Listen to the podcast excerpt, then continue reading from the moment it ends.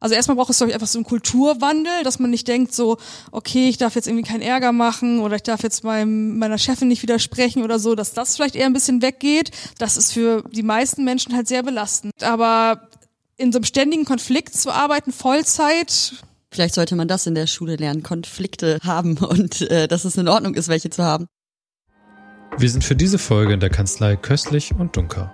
Nicht um uns kostenlose Rechtsberatung zu holen, sondern um über den Alltag der beiden Anwältinnen Norina und Jacqueline zu sprechen. Warum brauchen wir als Gesellschaft diesen Beruf? Gibt es Besonderheiten in der Bremer Rechtsprechung? Und wie sieht eigentlich die junge Kanzlei von heute aus?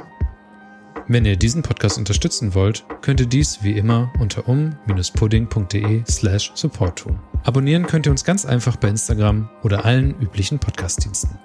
Und jetzt viel Spaß mit der Folge.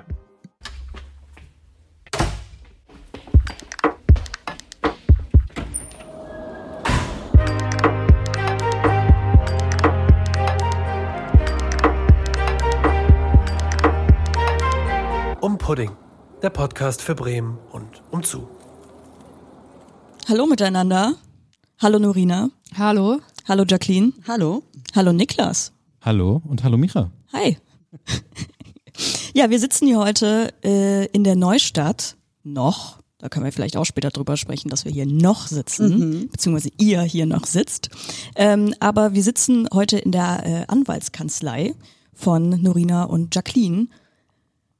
Köslich und Dunker. und sie regeln Recht, das ist der Claim. Und wir sprechen heute ein bisschen darüber, wo der rechtliche Hase langläuft, würde ich sagen. Man muss dazu sagen, dass wir beide zumindest, die hier euch eingeladen haben, ich glaube, nicht wirklich Ahnung haben. Das heißt, für alle, die hier zuhören und so richtig äh, vom Fach sind, die äh, werden wahrscheinlich eher jetzt hier mit so Basic-Wissen bedient, die sie vielleicht nicht so ganz. Genau. Dieser Podcast ist keine Rechtsberatung. Dafür Ja, müsst ihr das kommt bezahlen. dazu. Nicht uns, Danke. sondern Lorina und Jacqueline. Punkt. genau. Ähm, wollt ihr was zu euch sagen? Ähm, gerne Lorina, was sind, was sind deine Spezialgebiete? Ja, ich mache Arbeitsrecht und Datenschutzrecht und bin auch noch zertifizierte Datenschutzbeauftragte und fast fertig mit meinem Fachanwalt für Arbeitsrecht. Das sollte hoffentlich in den nächsten Wochen soweit sein. Ich mache tatsächlich alles rund ums Thema Wohnen, also Mietrecht, Immobilienrecht, Baurecht und, äh, weil da schlägt mein Herz äh, für, Tierrecht. Eine wilde Mischung, ein bisschen. Also Mieten- und Baurecht, ja, und dann kommen noch die Tiere dazu. Ja, das stimmt. Also äh, ich konnte mich aber nicht davon lösen, Tierrecht nicht machen zu wollen. Und ins Mietrecht bin ich so ein bisschen reingeraten durch alten Arbeitgeber und dann hat's mir irgendwie gut gefallen und ist ja auch irgendwie was Soziales. Äh, aber ja, Tierrecht äh, gibt's auch so nicht häufig am Markt, muss man sagen. Und äh, ich finde eigentlich immer ganz gut, ein paar Nischen abzudecken. Ist da die Nachfrage so groß? Ja, dadurch, dass es nicht für viele gibt, die das machen ähm, und ja, wie wir ja wissen, äh, sehr, sehr viele Haustiere in Bremen leben oder auch umzu. Also es kommen auch viele von aus Niedersachsen oder so. Ist da doch schon ordentlich was los. Es ist dann aber auch viel so Ordnungsrecht, zum Beispiel ein Hund hat einen anderen Hund gebissen oder äh, das ist ein, eventuell ein Listenhund und der wird jetzt vom Ordnungsamt eingezogen. Das ist ja in Bremen so ein bisschen doof hier mit dem Gesetz. Müssen die Hunde dann in den Gerichtssaal? Nee, das in der Regel nicht. Wäre aber bestimmt auch mal ganz schön. Hundeanwältin. Unser Hund ist ja hier im Büro tatsächlich oft dabei. Die ist Teilzeit hier. Ja, die findet die Vögel da draußen gerade sehr spannend. Ja, da läuft auch immer eine Katze lang auf dem Dach und die, ja, die machen sich immer so einen Augenbattle und gucken dann sich gegenseitig tief in die Augen, aber keiner traut sich was zu machen. Und wenn die beiden mal ein Problem haben mit Körperverletzung. genau. Ja, du meintest schon, du bist da so reingerutscht, also zumindest in das äh, Miet- und Baurecht. Ähm, wie hast du deine Expertise gefunden oder deinen Schwerpunkt? Also Arbeitsrecht, ich habe schon meinen Sch- Schwerpunkt im Studium im Arbeitsrecht gemacht und fand das auch immer sehr spannend. Das ist irgendwie nah am Leben, weil arbeiten müssen wir alle und hat einen großen Impact, hat natürlich auch eine politische, soziale Dimension. Wie arbeitet man? Wie ist, was ist fair? Wie kann man da ein gutes Arbeitsklima, Arbeitsleben schaffen? So dass mich das generell interessiert und ich, ja, wie gesagt, meine Schwerpunkte da gewählt habe und auch meine praktischen Stationen in Arbeitsrechtskanzleien war. Und ähm, Dann, als ich mich jetzt selbstständig gemacht habe, da habe ich dann nochmal geguckt, weil ich dachte, ich nehme noch was Zweites dazu. Ein Arbeitsrecht und Datenschutzrecht äh, passt eigentlich auch ganz gut zusammen, weil MitarbeiterInnen Datenschutz auch ein großes Thema ist. Und da mache ich auch teilweise so Beratungen für Betriebsräte, ne, dass man guckt, okay, wie ist das mit ArbeitnehmerInnenüberwachung durch bestimmte Software-Tools und so weiter.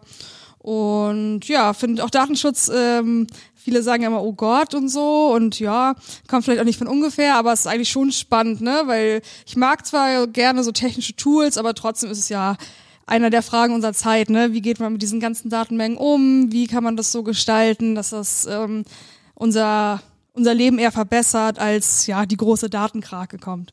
Ist das, ähm, weil für mich ist das jetzt erst seit ein paar Jahren so richtig äh, öffentlich groß geworden, das Thema, gerade so, dass verschiedene Firmen natürlich jetzt sehr stark auf Datenschutz äh, nochmal gucken. Oder äh, wie, wie alt ist das Thema an sich eigentlich? Also ist das jetzt wirklich nur so ein neueres Ding, wo jetzt alle Leute drauf achten oder ist das schon sehr viel älter? Ja, also es ist tatsächlich so mit ein paar Jahren, das nimmst du richtig wahr. In äh, 2018 wurde die äh, sogenannte DSGVO, die Datenschutzgrundverordnung der EU eingeführt und seitdem interessiert es halt alle Leute sehr stark. Aber vorher gab es halt auch ein Datenschutzgesetz. Ne? Also Datenschutz gibt es eigentlich schon viel länger. Warum es jetzt so viele Leute interessiert und auch die Unternehmen interessiert, ist, dass es jetzt sehr empfindliche Bußgelder gibt in Million Millionenhöhe. Das gab es vorher so nicht und deswegen ja, wurde das immer sehr stiefmütterlich behandelt, aber seitdem es halt so hohe Strafen gibt, ähm, ist man doch schon eher bestrebt, dann den Datenschutz einzuhalten, je nachdem. Habt ihr euch schon immer für, für, ja, für Recht oder so interessiert oder gab es irgendwann mal in eurer, weiß nicht, Jugend oder vielleicht sogar noch viel früher irgendwie etwas, wo sich das schon für euch abgezeichnet hat oder ist euer Berufswahl erst jetzt neulich, nicht neulich, aber ist sie erst später gekommen? Ist, wie, wie war das bei euch so? Ja, also mh, bei mir war es tatsächlich so, äh, ich hatte ganz viele verschiedene Ideen, was äh, ich machen wollte. Ich wollte eigentlich eher so ähm, Richtung Politik oder Kulturwissenschaften. Sowas hatte ich eher angedacht und dann habe ich aber während äh, ja, ich glaube, 12., 13. Klasse, da mussten wir so eine Schwerpunktarbeit schreiben oder so eine, eine Seminararbeit hieß das. Äh, und da hatte ich so ein rechtliches Thema und musste dann da mich auch mit den Gesetzen und so auseinandersetzen. Und es hat mir mega Spaß gemacht. Ich bin auch schon immer seit äh, Kind auf, habe ich einen sehr ausgeprägten Gerechtigkeitssinn und äh, argumentiere und diskutiere auch gerne. Und bei Jura fand ich halt das Spannende für mich, weil ich, wie gesagt, damals noch gar nicht so genau wusste, wo ich hin will, dass man mit dem Studium ganz viele verschiedene Möglichkeiten hat. Du musst ja nicht Anwältin werden, du kannst Richterin werden, du kannst in der Personalabteilung in irgendeinem Unternehmen arbeiten, also alles Mögliche oder auch vielleicht in die Politik sogar gehen. Ja, bei manch anderen Studiengängen war es vielleicht so ein bisschen eingeschränkt, aber habe ich zumindest gedacht und deswegen war das für mich nachdem ich so eine Pro- und Kontraliste gemacht habe und bei Jura stand natürlich Lernen äh, Kontra, aber also es hat sich tatsächlich erst so relativ kurz vorm Studium so klargestellt für mich. Ja, ich wollte eigentlich schon sehr früh Anwältin werden, also erstmal, ich kann gar nicht genau sagen, warum, weil ich war ja auch noch ein Kind, aber ich fand das, glaube ich, irgendwie toll. Ich dachte, die sind ja durchsetzungsstark und es gibt ja auch manchmal in Filmen so vielleicht auch so Frauenbilder, ne, von irgendwelchen Anwältinnen, die dann irgendwie so ganz independent sind und so. Und ja, das fand ich wahrscheinlich einfach toll, aber dann habe ich ähm, mal so mit, keine Ahnung, mit 13 oder so ein Praktikum bei so bei einem Dorfanwalt gemacht, liebe Grüße. und nein, ähm, und da wollte ich dann erstmal nicht mehr Anwältin werden, weil ich dachte, da habe ich halt nur Aktenleichen sortiert, ne? Und das und ähm, dann bin ich aber doch drauf gekommen, dass es vielleicht auch nicht der repräsentative Alltag einer Anwältin ist. Und ja, als ich dann studiert habe, war das für mich relativ klar. Ich, also ich habe schon auch nochmal überlegt, gibt es doch noch was anderes, aber hat Jacqueline ja auch schon gesagt, die Jobmöglichkeiten sind einfach relativ vielseitig. Ich finde auch so der der Berufsalltag einer Anwältin ist ähm, einigermaßen vielfältig, auf jeden Fall, ja. Welchen Lieblings-Jura-Film oder Show habt ihr? Also natürlich blond. das, ja. Ja, ja, natürlich blond würde ich auch sagen. Es gibt ja noch Suits, ne? Suits ne? das ja. würde einem jetzt auch noch einfallen. Aber das habe ich ehrlich gesagt erst das erste Mal vor anderthalb Jahren geguckt. Ne? Das hat jetzt meine Berufswahl nicht so beeinflusst. Oder es gibt auch noch aus den 90ern Aaron Brockovich mit Julia Roberts. Das ist, ja, ähm, stimmt. Mhm. Das ist so prä-legally äh, blond. Und da gab, dann gab es dann noch so einen richtig krassen Film. Oh, da ging es, glaube ich, da war irgendwas mit einem Urteil. Die, die, die ja, Verurteilung? Nee. Ah, Meinst du den mit ähm, Matthew McConaughey oder wie der heißt? Nee, ich verwechsel die beiden immer. Philadelphia? Nein. Ist er das vielleicht? Ähm, Tom Hanks ist ein homosexueller Mann, ja, der von seinem Arbeitgeber gekündigt wird, weil er homosexuell ist und AIDS hat. Genau, ja, ja den meine ich. Ja. Ja, da gehst ja auch ganz viel im Gerichtssaal hin Genau. und her, genau. Mhm. Und was würdet ihr sagen, ist, von, ist so das Realistischere da? Also, oder meinte, es ist ja oft so, dass wenn man Berufe im, im Fernsehen oder was oder im Film sieht, dass Naja. die sehr, sehr realistisch abgebildet werden. Ding ist, das waren jetzt alles amerikanische Beispiele. Ja, gut, Wir haben natürlich die OGs vergessen, Barbara Salisch, Ja. Alexander Holt. Das, das ist ja ähm, the OG Rechtsprechung. Ja, besonders schön ist immer, wie dann immer spontan irgendwer reinrennt und auf einmal Ja. den ganzen Fall auflöst und so. Ja, nee, so ist es halt leider gar nicht. Also das ist alles schon sehr unrealistisch. Mir fällt jetzt so ad hoc keiner ein, bei dem es realistisch abgebildet ist. Höchstens Nee. mal in einem Tatort oder so. Ja, ich glaube, was immer so ein bisschen ähm, abgebildet ist, dass RechtsanwältInnen auch so Detektivarbeit leisten. Und das stimmt eigentlich im größten Fall nicht. Also klar, guckt man, sind die, ist, sind die Argumente glaubwürdig, stimmt die Geschichte, äh, kann man da irgendwas gucken, äh, irgendwas finden, was unplausibel ist, das machen wir schon. Aber wir beschatten jetzt keine Leute, wir sprechen nicht mit der ganzen Familie. Ähm, also das, wir haben dann eigentlich die Sache, den Sachverhalt, den der Mandant, die Mandantin uns erzählt oder irgendwie aus den Unterlagen ersichtlich ist, aber dass man da immer an der Straßenecke dann auch irgendwelche Leute erpresst oder sowas, das macht sind keine ne? Lenzen und Partner. Nee. Aber ihr beauftragt auch niemanden oder kann man das machen? Haben wir schon mal gemacht, aber nicht selber, ne? Wir haben das dann weitergegeben. Also Okay. wenn MandantInnen das dann gerne wollen, ähm, dann gibt es halt Privatdetekteien, wo wir dann, die wir dann auch empfehlen, aber selber machen wir das halt nicht, nee. Spannend. Moment mal. Also, Ich kann Detektivin werden? ich kann erstens Detektivin werden und zweitens, also bei so Mietrecht oder Baurecht oder so oder bei, keine Ahnung, wo, wo braucht man denn dann zum Beispiel so einen Detektiv? Lauert der dann einem Vermieter auf? Und Also guckt- ich hatte schon mal einen Fall zum Beispiel, da ähm, ging es darum, dass ein Hund einer Mandantin ähm, ja, fortgenommen wurde von dem Veterinäramt. Und das ist aber schon Ewigkeiten her. Und dann wollte sie im Nachhinein jetzt rauskriegen, wo dieser Hund jetzt ist. Und ich habe ihr dann ja erklärt, dass ich ihr das nicht äh, mitteilen kann, weil ähm, sie da jetzt auch genau jedenfalls hat sie dann einen De- Detektiv tatsächlich beauftragt.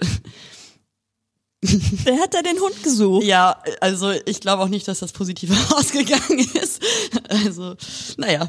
Äh, und ansonsten gibt's natürlich auch manchmal noch Fälle, vielleicht geht's da um, um äh, Zahlungen und äh, die Menschen sind auf einmal nicht mehr auffindbar und man hat vielleicht einen Titel von zigtausenden Euros und dann möchte man rausfinden, wo dieser Mensch sich aufhält äh, und dann würde man vielleicht auch auf einen Detektiven oder Detektivin äh, verweisen. Arbeitsrecht passiert das auch manchmal. In meinen Fällen ist es gesagt aber noch nicht passiert, ist nicht so häufig, aber ich habe heute zum Beispiel ein Urteil gelesen. Da ging es um Arbeitszeitbetrug im größeren Stil und da ist eine, eine Straßenreinigungswagen, da haben die Mitarbeiter sich immer halt eine lange Pause gegönnt. Ne? Die sind dann, haben die morgens den Wagen geholt und dann sind die irgendwo hingefahren und haben da schön ein paar Stündchen Päuschen gemacht und da wurde dann auch ein Privatdetektiv eingeschaltet, der dann immer geguckt hat, wo denn dieser Wagen hinfährt und was sie denn den ganzen Tag machen. Weil wenn das einmal passiert, ist das auch gar nicht dann so einfach vielleicht zu kündigen, weil man sagt, okay, das war einmalig, vielleicht war das ein Notfall, äh, dem Kollegen ging's nicht gut, deswegen sind wir mal hier an den Rand gefahren. Aber ähm, ja, um dann Beweise zu sichern, wurde in dem Fall dann äh, dieses Auto beschattet und ähm, geguckt, was die dann so machen oder was sie halt nicht machen. Warum brauchen wir AnwältInnen? Und warum können wir das nicht selbst untereinander klären? Also auch so Nachbarschaftsstreits oder, keine Ahnung, statt Bullen rufen, vielleicht einfach mal miteinander reden oder so. Ja, also das ist äh, eine Frage, die man sich tatsächlich auch öfter stellt, gerade in Nachbarschaftsangelegenheiten, die ich ja auch teilweise äh, übernehme. Oft versucht man das dann auch wirklich außergerichtlich zu lösen. Also es ist dann schon fast so mediationsmäßig, dass man dann ja sich mit der Gegenseite und der eigenen Mandantschaft irgendwie in einen Raum setzt und äh, versucht eine Lösung zu finden, weil gerade in Nachbarschaftsangelegenheiten, was bringt es da? Dann verklagt man sich gegen äh, wegen jeder Sache und es ist ja auch immer die Frage, braucht man in einem Miteinander, braucht man da, gerade in einer Nachbarschaft, braucht man das da, dass alles immer total rechtens ist. Also sagen wir mal, man hat einen Anspruch darauf, dass der Nachbar jetzt den Ast abschneidet. Muss man das wirklich durchsetzen? Ne? Also in solchen Angelegenheit, Angelegenheiten frage ich mich das auch und das wird dann aber auch offen von mir teilweise angesprochen. Aber ansonsten, ja, glaube ich, hat das halt auch schon auch was mit Gerechtigkeit zu tun, weil es gibt halt äh, Fälle, in denen ja die andere Partei einfach sich nicht rührt und ja, bevor man da irgendwie in Selbstjustiz oder so ausartet, ist es äh, vielleicht ganz sinnvoll, dass man da noch eine Instanz hat, äh, die das für einen äh, regeln kann. Ne? Ist einfach so ein Ausfluss des Rechtsstaatsprinzips. Ne? Es gibt dann halt die Rechtsordnung und wir sagen, okay, es ist nicht bestimmte Sachen sind halt nicht erlaubt. Klar, natürlich irgendwie sich mit körperlicher Gewalt auseinanderzusetzen, also eine Körperverletzung zu begehen, aber es ist ja auch nicht erlaubt, Sachen wegzunehmen, ne? Ähm, weil vielleicht hat man gar keinen Anspruch und so weiter. Deswegen für ein friedliches Miteinander kann es dann einfach förderlich sein.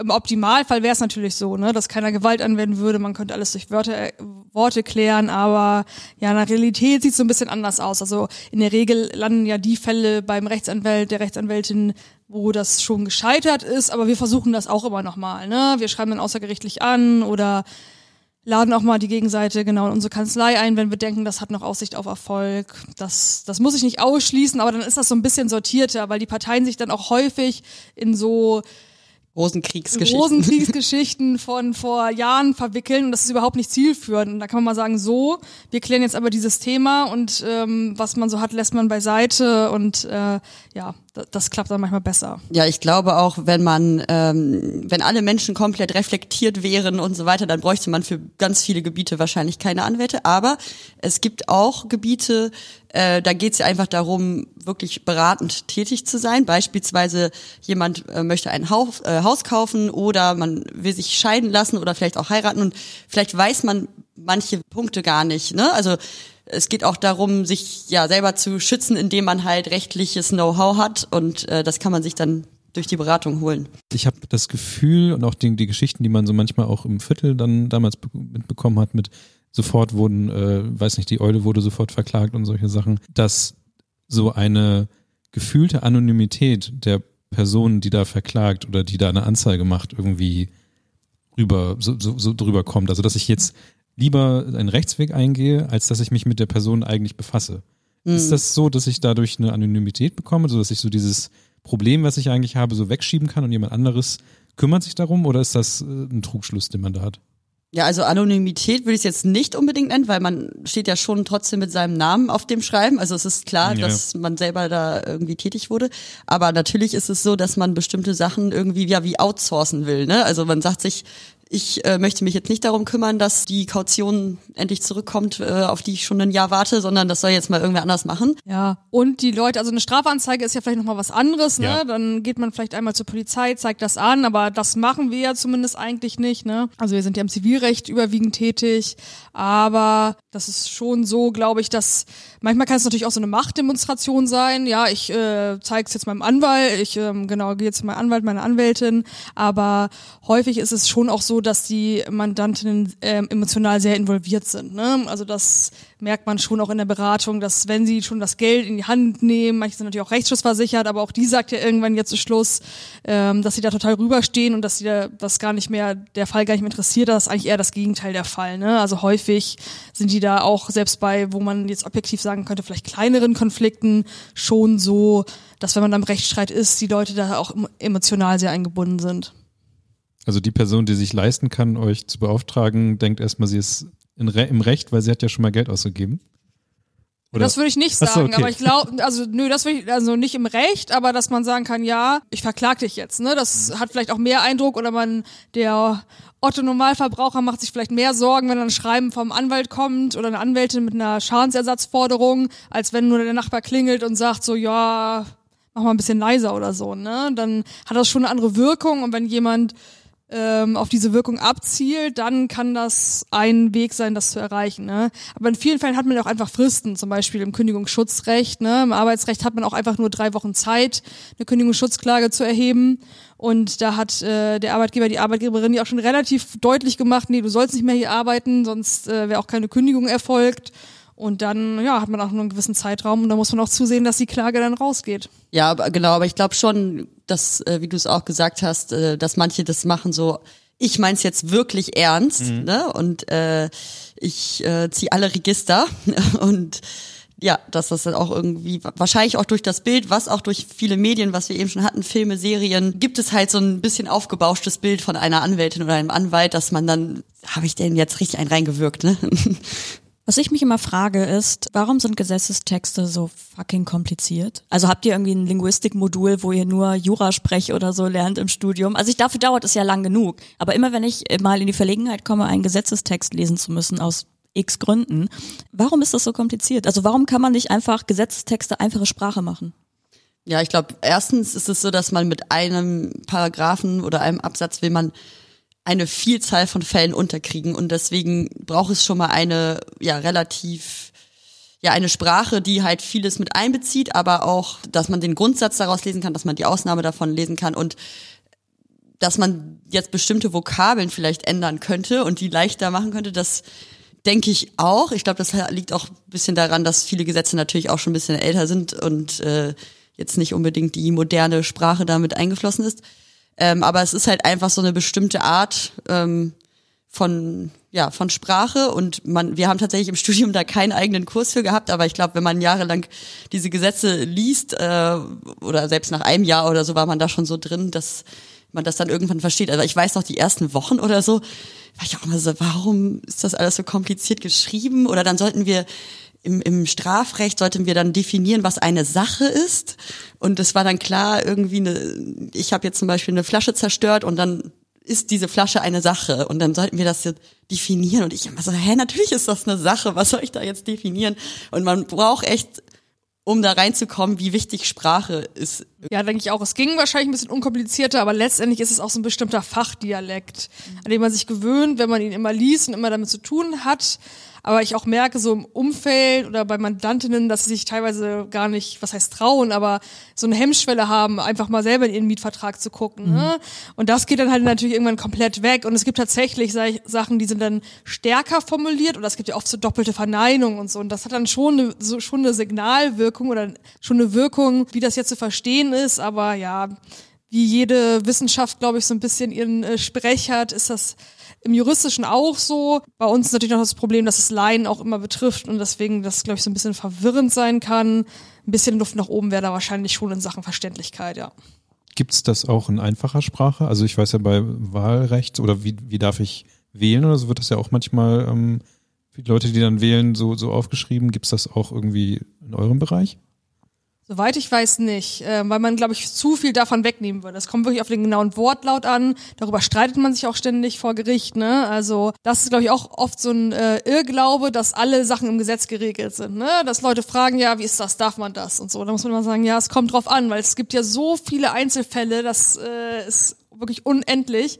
Und da muss man halt das Gesetz auslegen, gucken, ähm, gibt es bestimmte Regeln und so weiter. Fällt das darunter? Wenn man das einfach in einfache Sprache übersetzt, dann geht da, glaube ich, zu viel verloren.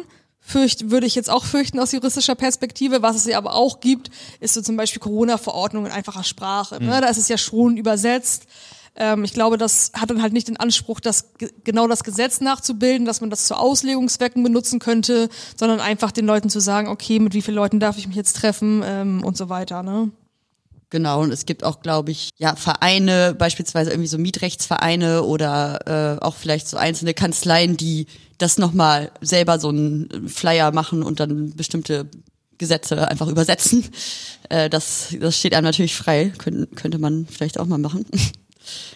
Habt ihr Lieblingsgesetze? Das AGG, ne, das Allgemeine Gleichbehandlungsgesetz. Ich glaube, Bremen kriegt auch bald ein eigen, äh, eigenes AGG. Das wäre ja schon mal was. Ne? In Berlin mhm. gibt es schon eins. Also das ist jetzt absolutes Halbwissen, aber in Berlin ist, glaube ich, das einzige Bundesland, was ein eigenes AGG hat. Und äh, man munkelt, Bremen soll folgen. Und da sind wir natürlich sehr gespannt und hoffen, dass wir ähm, hier die Diskriminierung bekämpfen können mit dem A mhm. neuen AGG, wenn das, wenn das da ist. Es gibt ja seit neuestem das äh, Anti-Racial Profiling-Gesetz. Also das ist natürlich auch gut, aber das ist nicht so unser Thema, weil wir kein ja. Strafrecht machen. Aber AGG, Allgemeines Gleichbehandlungsrecht, ist ja im, sowohl im Mietrecht mhm. auch im als im Arbeitsrecht schon Thema, ne? Ja. Und auch im Datenschutzrecht, ne? Wenn man an den Brebau-Skandal denkt, da gab es ja auch einige Datenschutzverstöße im Zusammenhang mhm. mit dem AGG und mietrechtliche Komponente natürlich auch. Das heißt, hier in Bremen gibt es jetzt Sachen, die in Berlin abgedeckt sind, wo in Bremen man aber machen kann, was man möchte? nee, also es gibt, ähm, es gibt ein, ein bundesweites allgemeines Gleichbehandlungsgesetz. Okay. Das gilt auch hier. Berlin hat noch ein eigenes, um spezieller auf die Landesspezialitäten einzugehen und vielleicht auch eine Handhabe vor allen Dingen den Leuten auch zu geben. Ich habe ehrlich gesagt noch nicht so intensiv reingeschaut, weil es unseren Anwendungsbereich ja nicht betrifft, aber ja, da bin ich mal gespannt, was, was jetzt in Bremen kommt. Und welches Gesetz würdet ihr streichen? Das äh, Listenhundengesetz, also beziehungsweise es gibt das äh, Bremer Hundegesetz und da würde ich tatsächlich den Paragraphen streichen, dass alle Listenhunde per se gefährlich sind und aus Bremen äh, sofort weg müssen, mhm. weil es einfach total, also es hat einfach keine wissenschaftliche Basis, äh, es ist einfach ja, eine Politik, die da gemacht wird. Man hat wahrscheinlich gehofft, dass man damit die Listenhunde bekämpft, aber im Endeffekt gibt es die nach wie vor und dann werden hier teilweise Fälle, da gab es irgendwie einen Familienhund, sechs Jahre lang hat dieser Listenhund bei seiner Familie gelebt, dann hat irgendwer das dem Ordnungsamt mitgeteilt und dann wurde der weggenommen nach sechs Jahren. Also es ist einfach unfassbar. Ja, also das würde ich gerne streichen. Auch das so ein Move einfach ja, beim Ordnungsamt anzuschwärzen. Die haben einen Listenhund. Ja, genau. Und das ist halt tatsächlich auch ähm, in vielen Bundesländern nicht so, beispielsweise in Niedersachsen nicht. Und deswegen manche, die dann dieses Problem haben, erwägen dann halt nach Niedersachsen zu ziehen. Gerade so in Bremen, also ich halte Bremen eigentlich so für ja so relativ offen, was äh, sowas angeht und äh, dass gerade wir hier in Bremen so ein Negativbeispiel da sind, finde ich schon erstaunlich. Dabei sind ja Schäferhunde die schlimmsten, ne? Ja, genau. Also mein, mein, in meinem äh, Hund ist ja auch Schäferhund mit drin. Also das sind die schlimmsten Hunde eigentlich und die ganzen Listenhunde, die sind eigentlich immer mega die süßen, lieben Tiere. So, das äh, kann ich nicht so ganz verstehen. Vielleicht ist es auch eine zu lange Geschichte, aber wie kam es dazu, dass ihr beide jetzt auch hier in diesem, diesen Räumlichkeiten oder überhaupt auch unter diesen Namen zusammen gekommen seid? Ähm, ja, tatsächlich haben Norina und ich ähm, zusammen studiert in Bremen. Wir haben aber uns so, ähm, also es studieren ja irgendwie über 250, nee, noch über 250 Leute oder so haben angefangen im ersten Semester. Da hatten wir auch tatsächlich erstmal nichts miteinander zu tun. Da hatte jeder so seine eine Gruppe. Und dann irgendwann im fortgeschrittenen Studium ähm, haben wir dann mal so auch über gemeinsame Freunde oder so zusammengefunden, haben dann gemerkt, wir haben irgendwie den gleichen Musikgeschmack. Dann waren wir mal zusammen auf einem äh, Hip-Hop-Konzert in Bremen, ähm, im Modernes. Und äh, ja, dann haben wir auch beide tatsächlich beim gleichen Arbeitgeber, schon während wir Referendare noch waren, äh, gearbeitet, haben uns dadurch natürlich noch besser kennengelernt und dann auch beide Vollzeit dort gearbeitet. Äh, und da haben wir in unseren, in unseren Mittagspausen, äh, in denen man dann ja viel geredet hat, äh, immer gesagt, ja, auch eigentlich wäre Selbstständigkeit ja auch cool und hm. Und dann hat tatsächlich Norina irgendwann den Schritt gewagt und hat einfach gekündigt, hatte noch nichts Neues, war so, ich kündige jetzt und dann mal weitersehen. Und äh, dann war ich natürlich so am, am, am Zug. und dann haben wir überlegt, wie ernst ist es uns wirklich. Und ja, dann habe ich gesagt, ich will auch kündigen und das äh, gerne zusammen probieren wir haben halt als Anwältinnen auch den Vorteil, dass wir keine großen Investitionen oder so tätigen müssen. Wir müssen jetzt nicht irgendwie erst irgendwelche Maschinen kaufen und brauchen gleich Angestellte, sondern wir brauchten halt ein Büro, einen Laptop und ein paar Möbel. Da war das Risiko relativ überschaubar. Man kann auch einen Gründungszuschuss beantragen, das haben wir auch gemacht. Dann haben wir das einfach gemacht. Während Corona, das war auch noch so ein Ding, wir dachten erst, oh, Hoffentlich kommen dann trotzdem Leute, aber die rechtlichen Probleme werden ja nicht weniger. Ja, und warum Bremen? Also kommt ihr hier aus der Ecke ursprünglich oder habt ihr hier nur studiert und denkt euch, Bremen, bleiben wir jetzt? Ja, wir kommen beide nicht aus Bremen, also wir sind beide Wahlbremerin. Ähm, ich komme aus der Nähe von Hamburg, Jacqueline kommt aus der Nähe von Hannover.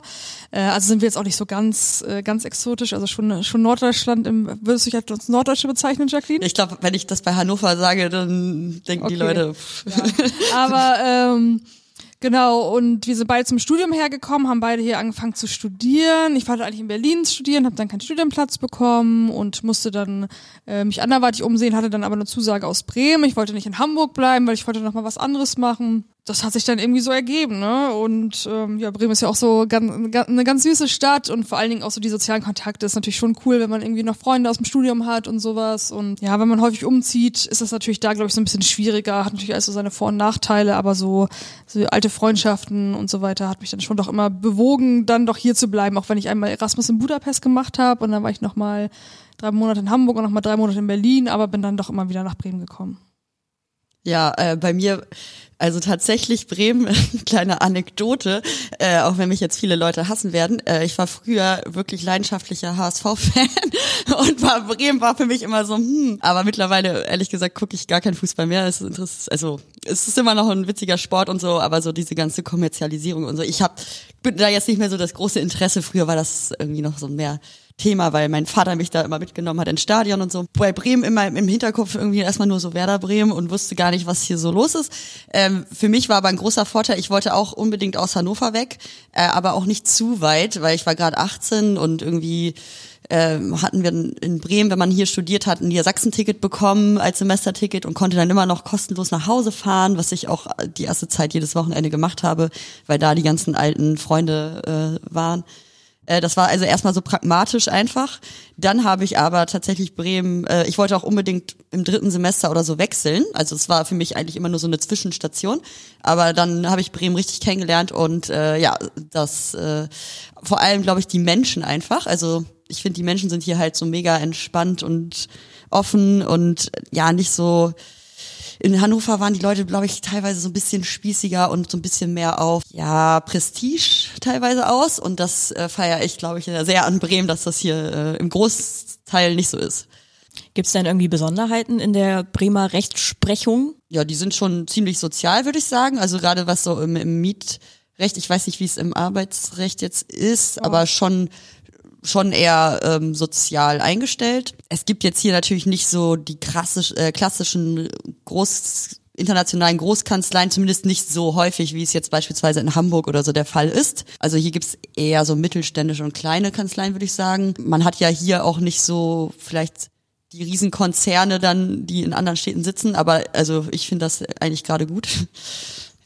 Was im, beim Bremen manchmal ein bisschen tricky sein kann, ist ja, es gibt ja auch viele Landesgesetze, ne? also ähm, Schulgesetze und so weiter, ist ja alles von den Ländern gemacht und in Bremen merkt man dann schon manchmal, dass Bremen ja wirklich sehr klein ist und es deswegen wenig Literatur dazu gibt, wenig Urteile. Man kann sich ja vorstellen, dass in Nordrhein-Westfalen mit äh, sehr viel mehr Einwohnern Sachen deutlich häufiger, schneller und so weiter entschieden werden, dass auch Verlage da Geld reinstecken, irgendwelche Kommentierungen und Literatur aufzusetzen, um das zu besprechen und da hat man es in Bremen manchmal wirklich wirklich so ein bisschen schwieriger, da juristisch äh, mit der Literatur zu arbeiten, weil es einfach viel weniger gibt. Aber ja, da, damit muss man sich halt so ein bisschen arrangieren. Würdet ihr sagen, ähm, Bremer ArbeitgeberInnen und VermieterInnen sind moderat schlimm oder im, im Bundesvergleich schlimm oder schlimmer, weil wir alle kennen, egal wie nett dein Vermieter ist, dein Vermieter ist immer noch dein Vermieter und die haben alle die gleiche Vermieterkrankheiten. Also wirklich so komplett. Ich spreche von lieber alles für 10 Euro ganz machen und dann fünfmal wieder reparieren, wenn überhaupt. Und statt einmal richtig zu reparieren. Sowas zum Beispiel. Aber habt ihr da so einen Vergleich oder könntet ihr das so sagen? Also in Bremen gibt's auf jeden Fall ganz viele auch PrivatvermieterInnen, die vielleicht auch teilweise wirklich nur eine Wohnung oder ein Haus haben. Und äh, ich habe da auch die Erfahrung gemacht, dass viele überhaupt nicht diese Vermieterhaie sind und es denen immer nur aufs Geld angeht. Also viele sind auch auf ein gutes Miteinander und vermieten auch teilweise unter dem, was sie vermieten könnten. Äh, ich glaube aber auch solche gibt es in anderen Städten. Also es gibt hier wahrscheinlich so, vielleicht so ein bisschen weniger diese großen Vermieterhai-Konzerne. Das kann man aber auch nicht so ganz genau sagen, weil ich ja auch noch nie außerhalb von Bremen gearbeitet habe, also als Anwältin. Deswegen kann ich das jetzt nicht zu 100 Prozent äh, beantworten.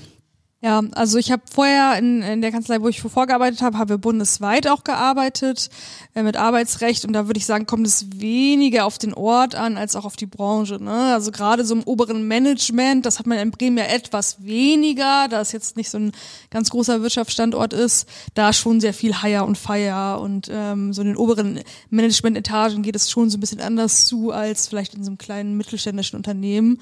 Das merkt man dann schon, aber das, wie gesagt, ist glaube ich eher so branchen- und äh, größenspezifisch dann.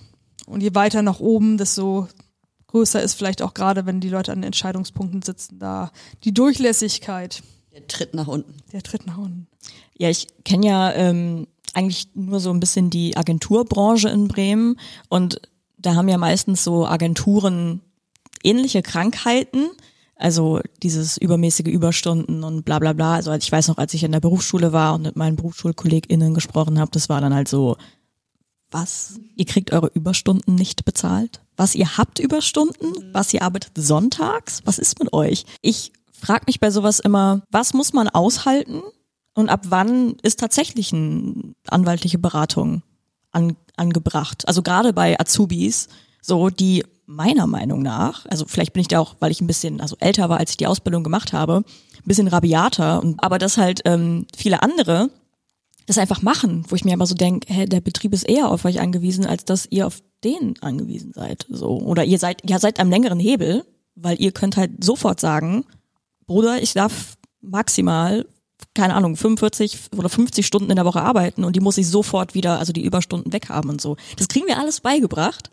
Aber ich hatte das Gefühl, das hat niemand so, vielleicht wegen des Alters oder was auch immer, sich zu Herzen genommen. So, ich war dann immer die, die Leute angeschrien hat und gesagt hat, so Leute, seid ihr dumm? So macht es doch nicht, macht euch doch nicht kaputt. Ihr seid gerade keine Ahnung 19, 20, 21 und ihr fangt jetzt schon so an in den Agenturen und zeigt denen, das geht so.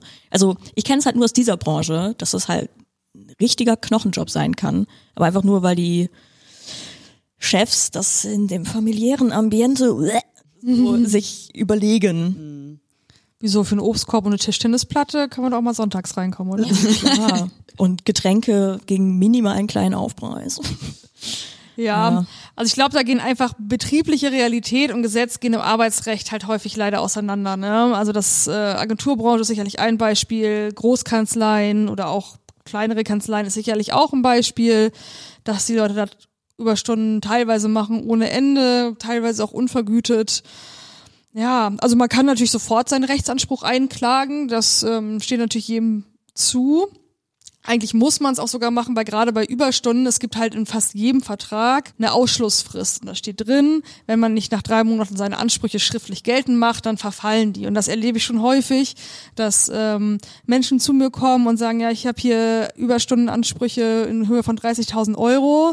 Dann sage ich, ja, zeig mal deinen Arbeitsvertrag, dann gucke ich da rein, dann muss ich sagen, hm, das wird höchstens was für die letzten drei Monate. Nee, ich arbeite da schon vier Monate nicht mehr. Dann so, ne? Also da muss man schon aufpassen, weil das im Nachhinein zu machen ist sehr schwierig. Das äh, machen die Leute, glaube ich, ja. Ich, es ist, glaube ich, einfach schwierig, weil eine Arbeitsbeziehung ja auch was sehr Zwischenmenschliches häufig auch hat. Ne? Also man ähm, erstmal sind, glaube ich, viele Leute einfach so erzogen. Ne? Das gehört sich so. Arbeit ist das Wichtigste. Man soll da irgendwie nicht anecken und äh, der, die Arbeitgeberin sitzt einfach am längeren Hebel.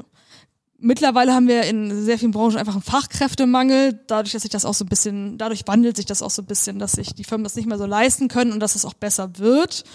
Ähm, aber ansonsten ist es häufig so, dass halt die Leute erst kommen, wenn das Arbeitsverhältnis vorbei ist. Ne? Also wenn dann eine Kündigung ausgesprochen ist, von welcher Seite auch immer, dann geht's los. Was war mit meinem Urlaub die letzten fünf Jahre und mit meinen ganzen Überstunden und ähm, ja, und im laufenden Arbeitsverhältnis ist es eher selten. Dann ist es wirklich eher in Konzernen oder so, wo man seinen Vorgesetzten vielleicht selten sieht und man ist eben, einem ist eh egal, äh, was der von einem denkt, wenn man nur mit seinen Kollegen Sachen macht. Aber ja, das, das gibt da leider ziemliche Differenzen.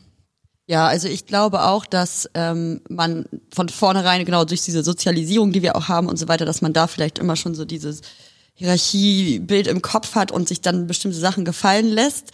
Ähm, und deswegen ist es umso wichtiger ist, dass man halt von vornherein sich selber auch wirklich wertschätzt und sich bewusst wird, was man kann, weil ich glaube, oft hat man wenn man jetzt beispielsweise sich für einen bestimmten Beruf bewirbt, hat man dann das Gefühl, aber ich kann das ja eigentlich noch gar nicht richtig, deswegen ist es auch in Ordnung, dass ich jetzt so wenig kriege, aber dass ähm, man vielleicht sogar, also dass man bestimmte Qualifikationen schon hat oder so, die übersieht man dann vielleicht auch teilweise und äh, ist deswegen nicht wertschätzend genug mit sich selbst. Und ich habe das selber auch gemerkt, als ich angestellt gearbeitet habe, wenn ich dann mal irgendwie in die Küche, um mir wieder was zu essen oder zu trinken zu holen oder und dann sieht man so den Chef, dann dachte ich schon immer, oh Gott, jetzt denkt er, ich hole mir hier jede zwei Minuten was zu essen. Also dass man ganz schnell in so ein Denken reinkommt, was halt jetzt Gott sei Dank als Selbstständige nicht mehr der Fall ist, aber also da kann man sich vor sich selber vielleicht manchmal fragen, was hat man jetzt heute alles gemacht, aber ansonsten ähm, ja. Ich finde vor allen Dingen, also ich kenne mich nicht so gut aus, aber ich so Arbeitsrecht und sowas ist ja schon sehr vieles geregelt und das ist schon sehr genau und der die meisten Arbeit also die Arbeitgeber haben da eigentlich eine sehr klare Grenzen zum Teil. Ich persönlich bin dann immer so der Meinung, du komm hier irgendwie, also ich, ich habe das Gesetz auf meiner Seite so. Nur ähm, ich frage mich bei sowas dann immer, wie viel Bildung kann man da irgendwie noch in der Schule weitergeben? Also dass man halt nicht nur also Sozialwissenschaften hat oder Politik hat und dann lernt man halt irgendwas über das Grundgesetz, was natürlich wichtig ist oder so, aber halt nicht nicht so doll Arbeitsrecht. So, ich habe es halt wie gesagt in der Ausbildung gehabt, aber ähm, ich finde, das ist so mit eins der wichtigsten Themen, generell so ähm, juristische Themen, also sei es auch Mietrecht und so, dass man einfach in diese Welt reinkommt und weiß, was ist dein dein Spielraum, dein gesetzlicher und was ist der deiner Mitmenschen? So, also wir lernen halt Bibel, die zehn Gebote, so die es genauso auch im Grundgesetz gibt. Und ähm, aber wir lernen halt nicht, keine Ahnung, denn Vermieter darf dich nicht rausschmeißen, so ohne Grund. Oder generell ist es sehr schwierig, dass ein Vermieter dich rausschmeißt. Also ich glaube, es ist weniger ehrlich gesagt äh, das mangelnde Wissen über die um die Gesetze, ne? Ähm, weil das kann man, also viele grundsätzliche Sachen kann man ja auch googeln. Ja, das ist, glaube ich, schon beiden Seiten häufig relativ klar, wie ist das mit Überstunden oder dass das zumindest nicht in Ordnung ist, ne? Aber ich glaube, das fehlt dann wirklich dass die Leute, konfliktscheu klingt so negativ, ne? Aber halt, also erstmal braucht es, glaube ich, einfach so einen Kulturwandel, ne? Dass man nicht denkt so, okay, ich darf jetzt irgendwie keinen Ärger machen oder ich darf jetzt meinem, meiner Chefin nicht widersprechen oder so, dass das vielleicht eher ein bisschen weggeht, sondern dass man sich mal fragt, ja, das ist ja, also, ne? Eher, was ist denn das für eine Person, die mich hier die ganze Zeit schuften lässt, ne? Die sieht, äh, ich kann nicht mehr, ähm, ich gehe auf ein Zahnfleisch und trotzdem wird gefragt, ja, komm Samstag jetzt noch mal rein oder sowas, ne? Dass da einfach so ein Kulturwandel stattfindet, auch die ethischen Punkte und so angeht oder ja, ja wie gesagt, einfach so eine Kulturfrage. Und ähm, dann ist es wahrscheinlich vielleicht auch so eine Resilienz, Konflikte auszuhalten oder sowas. Ne? Das ist ja auch schwer. Also ich kann das auch verstehen. Äh, Ich kenne das auch selber, ne? wenn man weiß, man muss da 40 die Stunden die Woche sein. Das ist echt lange. Und wenn du da so einen lodernden Konfliktherd hast, das ist für die meisten Menschen halt sehr belastend. Ne? Es gibt natürlich Leute, die sind hart im Nehmen und äh, die gehen da immer in den Konflikt, aber in so einem ständigen Konflikt zu arbeiten, Vollzeit äh, oder auch in Teilzeit, ne, aber immer noch äh, belastend genug, ist halt für die meisten Leute einfach sehr belastend. Und das, ja. Vielleicht sollte man das in der Schule lernen, Konflikte haben und äh, dass es in Ordnung ist, welche zu haben. Ähm, ja, aber ich glaube auch, also bisschen so rechtliches Know-how in der Schule fände ich ehrlich gesagt auch gut sogar. Einfach so ein, ja, so ein Fachrecht äh, wäre bestimmt gar nicht äh, so blöd. Manchmal gibt es das, glaube ich, auch. Also bei uns gab es das auch nicht, aber in manchen. Vielleicht bei so Berufsschulen und eher, glaube ich, ne? Ja, man hat halt so Sovi oder Wirtschaft und Soziales und sowas. Aber als AnwältInnen darf man ja eigentlich nicht konfliktscheu sein, oder? Also streitet ihr gerne? Du meintest schon, du diskutierst gerne, Jack. Ähm, ja, bei mir ist es aber tatsächlich so wirklich privat. Also wenn ich irgendein, ich, ich weiß ganz oft, dass ich jetzt rechtlich gesehen das und das durchsetzen könnte, aber ich habe da überhaupt gar kein Interesse dran, wirklich null. Ich bin da privat, also es ist wie dieses typische Bild, was man vom Gärtner hat, dass der zu Hause seinen Garten nicht pflegt, sondern nur woanders. Und so ist es ein bisschen bei mir auch. Also ich selber für echt äh, keine Rechtsstreitigkeiten. Ähm, Im Beruf bin ich jetzt äh, bin ich nicht konfliktscheu, also da da ja ist man sag ich mal so ein bisschen kämpferisch für seine eigene Man Mandatschaft, aber ich versuche auch schon, also wenn ich merke, das äh, gibt auch Sinn, versuche mich auch schon äh, gütlich zu einigen durch einen Vergleich oder so, wenn irgendwie man das Gefühl hat, das ist so Win-Win und man muss jetzt hier nicht alles bis aufs letzte Blut äh, ausfechten, äh, bin ich da auch immer Fan von.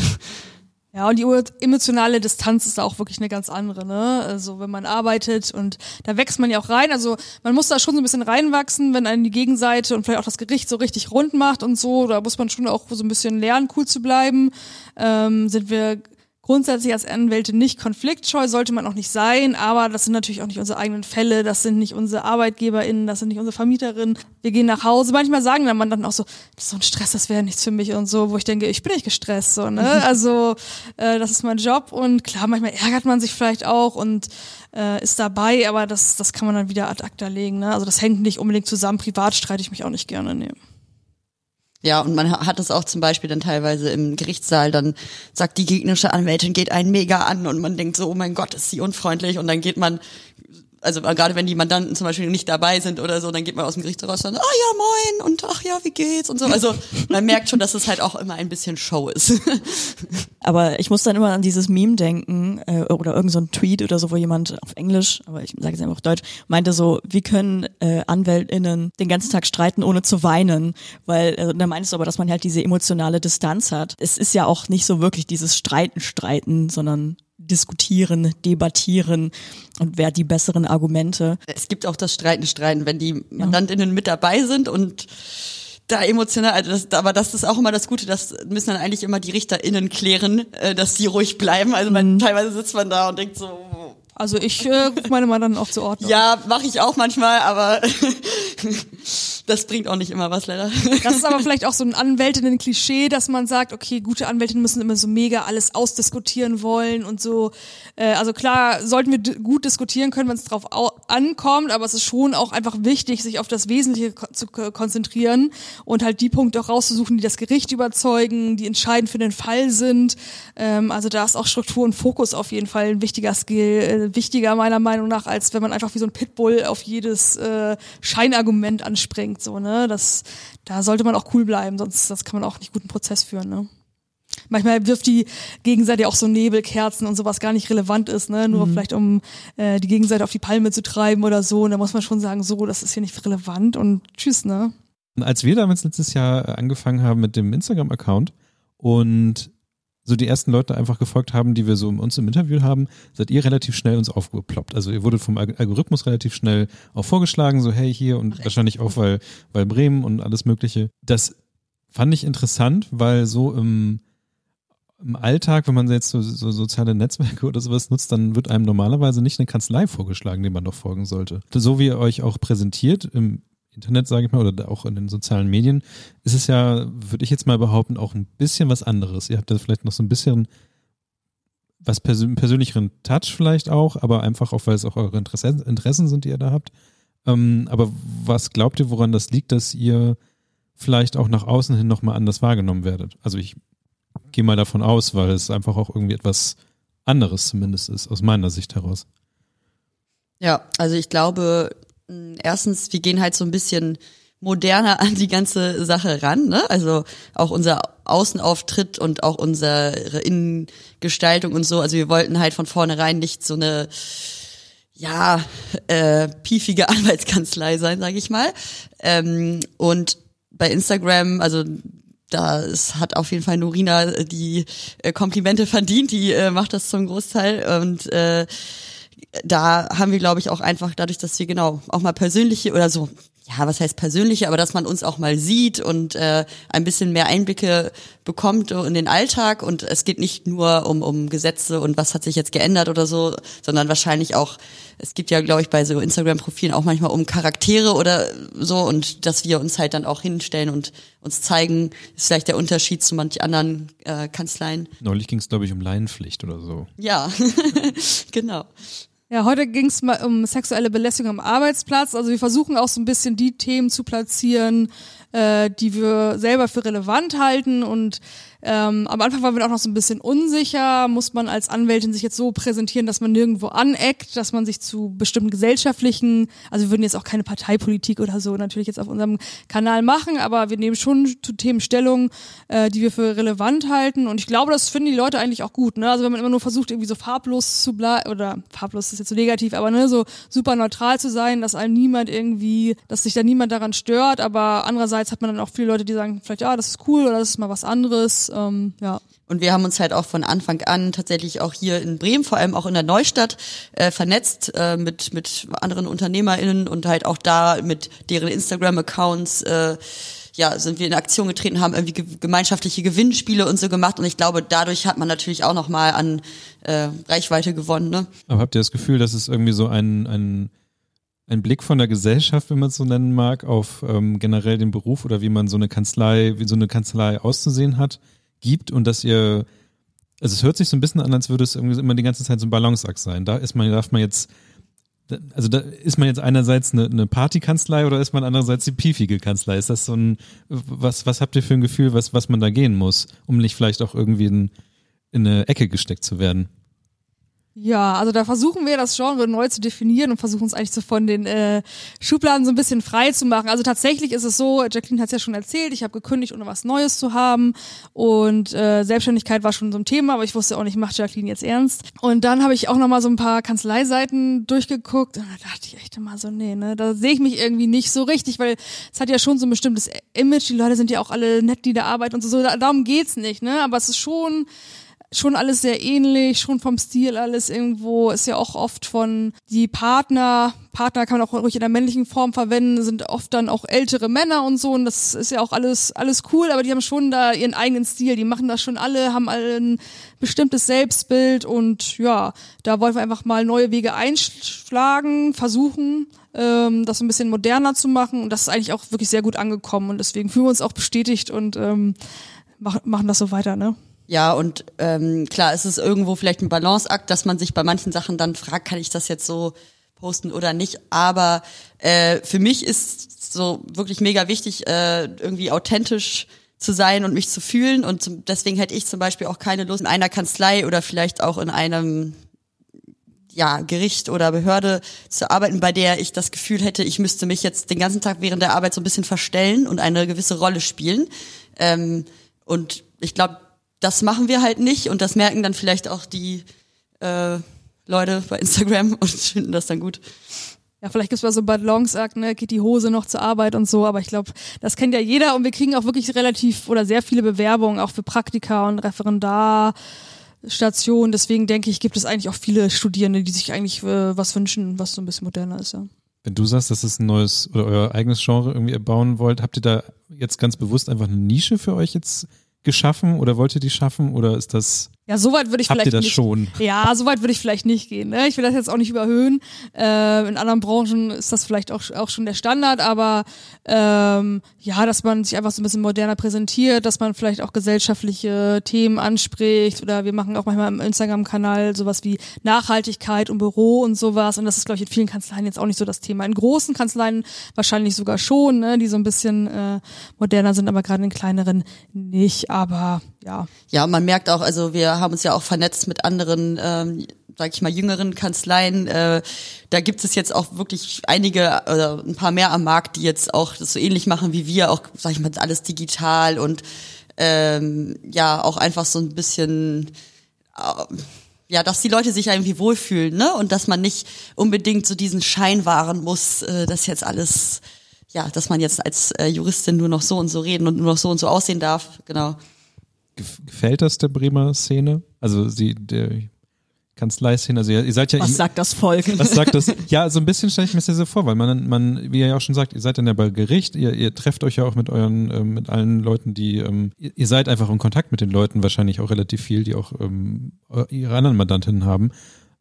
Gibt's da irgendwas, wo, wo ihr schon berüchtigt seid und oder ist es irgendwie, ja, was sagt das Volk, ist eigentlich schon ganz richtig gesagt. Ich glaube, so viel nehmen die das gar nicht wahr. Ne? Die haben erstmal selber kein Instagram und ähm, ja, und wenn wir zu Gericht gehen, dann ziehen wir uns auch einen Blazer an. Ne? Also es ist jetzt auch nicht so, dass wir jetzt so mega die krassen Rebellen sind, äh, die da jetzt ähm, immer so richtig auffallen. Also Aber das jetzt Turnschuhe. auch nicht. Turnschuhe, ja, aber ähm, ja, ich denke, das ist schon ganz kollegial, ne? Also wir haben auch nicht gar nicht so viele Anwältinnen Kontakte, so privat muss man sagen. Also natürlich die Leute, die wir aus dem Studium kennen, Freunde.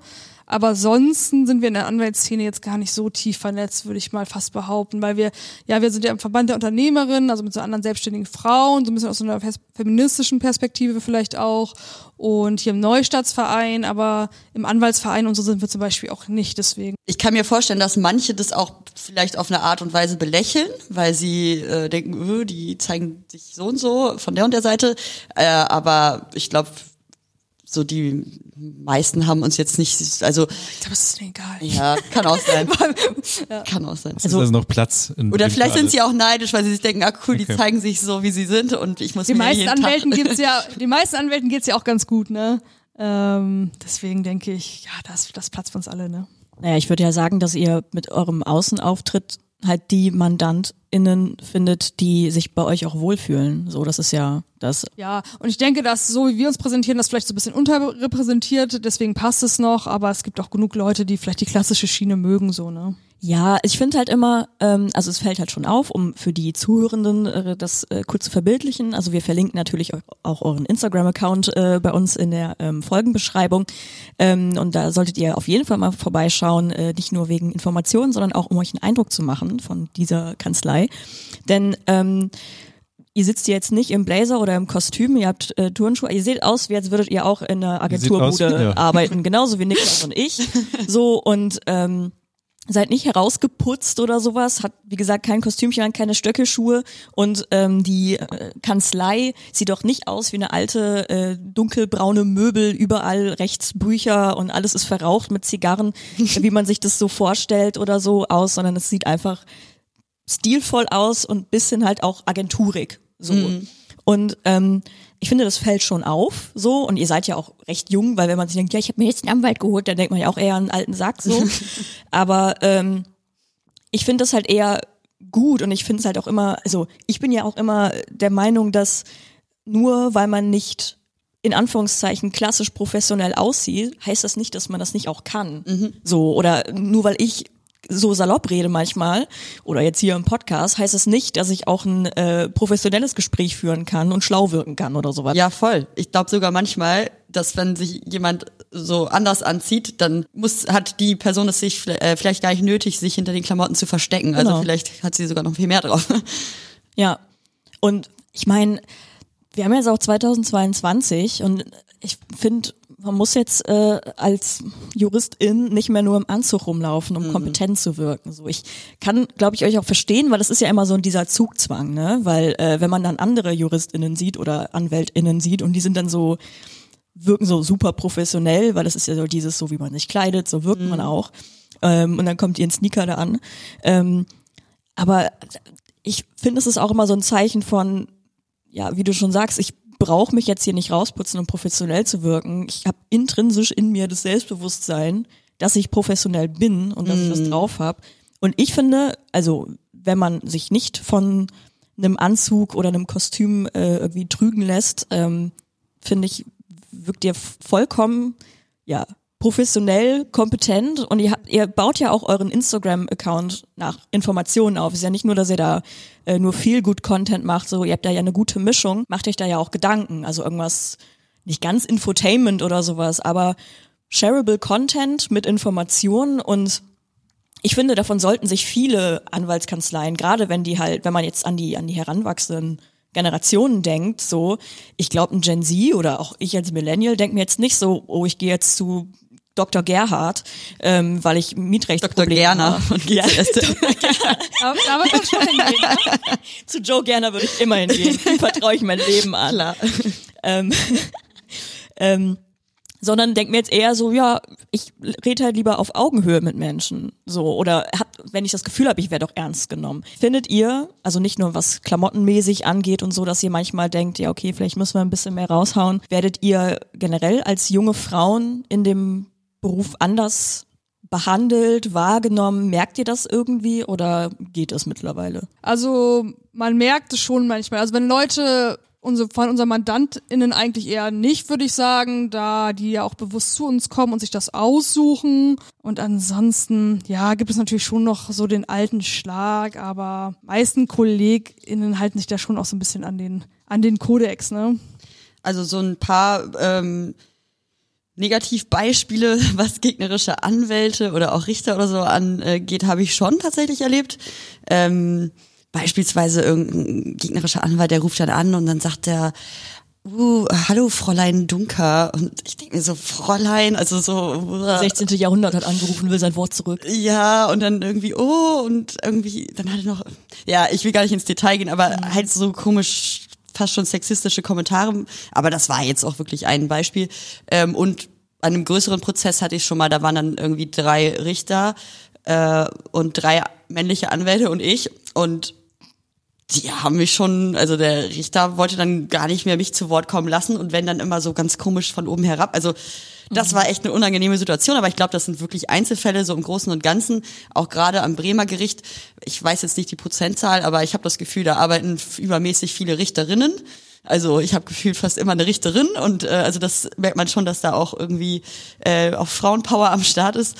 Ähm, und ähm, bei, bei Mandanten, ja genau, oder Mandantinnen, die suchen uns, glaube ich, manchmal sogar aufgrund äh, unseres Geschlechts und unserer Auftritts aus. Manche, die das vielleicht nicht wissen, weil sie vorher nicht die Website angeguckt haben oder so und die Bilder hatte ich schon mal einen, der meinte so, ach, Sie sind die Anwältin, ja.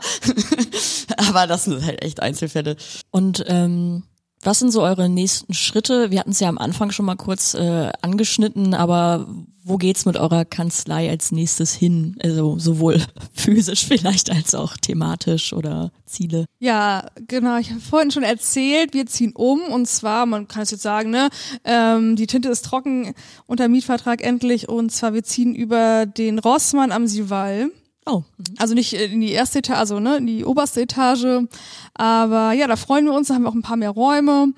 Weil im Moment äh, wird das hier so, also die Fläche ist hier relativ groß, aber es wird so ein bisschen nervig mit ReferendarInnen und Praktikantinnen und ähm, wir sagen echt auch immer vielen Leuten ab, was wir schade finden und dann freuen wir uns, wenn wir mal Räume haben und dann auch mehr Leuten zusagen können, mit uns zu arbeiten und auch, ähm, wir haben jetzt auch eine Bürokraft und wollen eigentlich auch gerne die Bürogemeinschaft noch erweitern, auch um weitere AnwältInnen und da freuen wir uns auf jeden Fall drauf, aber wird natürlich auch wieder wahrscheinlich ganz schön viel, ganz schön viel Arbeit und man muss sich so ein paar neue Sachen überlegen, aber das, das kriegen wir hoffentlich hin. Ja, also wir haben dann auf jeden Fall bald nochmal mehr äh, Rechtsgebiete für alle, die jetzt zuhören. Und äh, wir sind dann auch bald äh, jeden Mittag zur Mittagspause irgendwo im Viertel zu finden. aber auch da keine kostenlose Rechtsberatung. genau. Bezahlt sie. ähm, die letzte Frage, die wir in diesem Podcast immer stellen, ist, was sind eure Lieblingsorte in Bremen? Also meine sind, wie heißen die denn, diese Fischtreppen, fliegenden Treppen, da am, am, an der Weserwehr, wo der Ah, ja. Werdersee endet, endet. Da bei der Schleuse? Oder ja, nee, nee, äh, auf der Werderseeseite, hinterm Ach so. Werdersee. Ich gucke jetzt, wie das heißt. Aber Es gibt auch eine Fischtreppe bei der Schleuse Richtung SWB. Und manchmal, Es ist doch die, oder nicht? na, ich glaube, wenn du die Werdersee-Seite meinst, dann ist das nicht ist bei der das schon SWB. am Ende vom Werdersee? Ich guck. Ah, nämlich die Seite an der SWB. Ja, auf da, der da Höhe kann man manchmal Robben äh, finden. Nee, da ist das nicht. Robben gibt's da nicht. Das ist so ganz flach. Die haben dann nämlich ähm, quasi kostenlosen Snack. Mit. Aber es, wo, also es wo sind die? Fischtreppen. Aber ich glaube, wo, wo sind die Robben? Ich liebe Tiere, habe ich ja schon gesagt. Ja, ich glaube, ich glaube, ich glaube, du meinst noch was anderes. Kann sein, dass wir vielleicht vom gleichen sprechen, aber was anderes. Also ich hatte zum also ich weiß das zumindest bei der, wenn man da zur SWB, wo auch diese große Brücke ist und so, da ist auch eine Fischtreppe an der einen Seite. Und ich, ähm, ab und zu sah man, ich weiß nicht, ob es immer noch so ist, ich war ja seit zwei Jahren schon lange nicht mehr, waren da so Seerobben, die haben dann, weil die Fische können ja nicht weg. Das ist ein bisschen gemein, aber zumindest ähm, gibt's da manchmal Ja, ich welche. habe auch schon mal in, in Woltmarshausen da hinten bei diesem, wie hieß das, ähm, dieser Sand, äh, Wawa Sand? Nee, nicht Nee. Wawa Sand. Egal, ganz hinten in Woltmarshausen, Rapplinghausen gibt's auf jeden Fall auch so einen Weserstrand, ne? Da sind auf jeden Fall auch manchmal Robben, Mhm. habe ich entdeckt. Äh, nee, ich finde am schönsten tatsächlich, weil ich da jetzt äh, auch äh, vor einem Jahr ungefähr hingezogen bin, äh, ja, das Blockland. Also ich liebe einfach Natur und äh, klar, es ist äh, manchmal fehlen mir so ein bisschen vielleicht Berge. Also ich bin zwar auch nicht in den Bergen aufgewachsen, aber es ist ja schon alles Sache. Aber irgendwie im Blockland hat man noch so verschiedene Ebenen mit den verschiedenen Gräsern und so weiter. Das mag ich sehr gerne. Cool. Ja, dann Dankeschön euch beiden. Ja, danke euch, Ja, dass ihr hier wart. Ich sag auch danke. Mir fällt nichts mehr Genau. Und wenn ihr mal was habt, ne, dann Genau. kommt ihr vorbei. Gegen Bezahlung. Genau. Keine kostenlose Rechtsberatung. Ich glaube, das wird ähm, die, die Subti Subtitle der, der Folge. ähm, ja, ansonsten, ja, wie gesagt, vielen Dank für das Gespräch. Ähm, eure Social Media Accounts, ich glaube, es ist nur Instagram bisher, ne?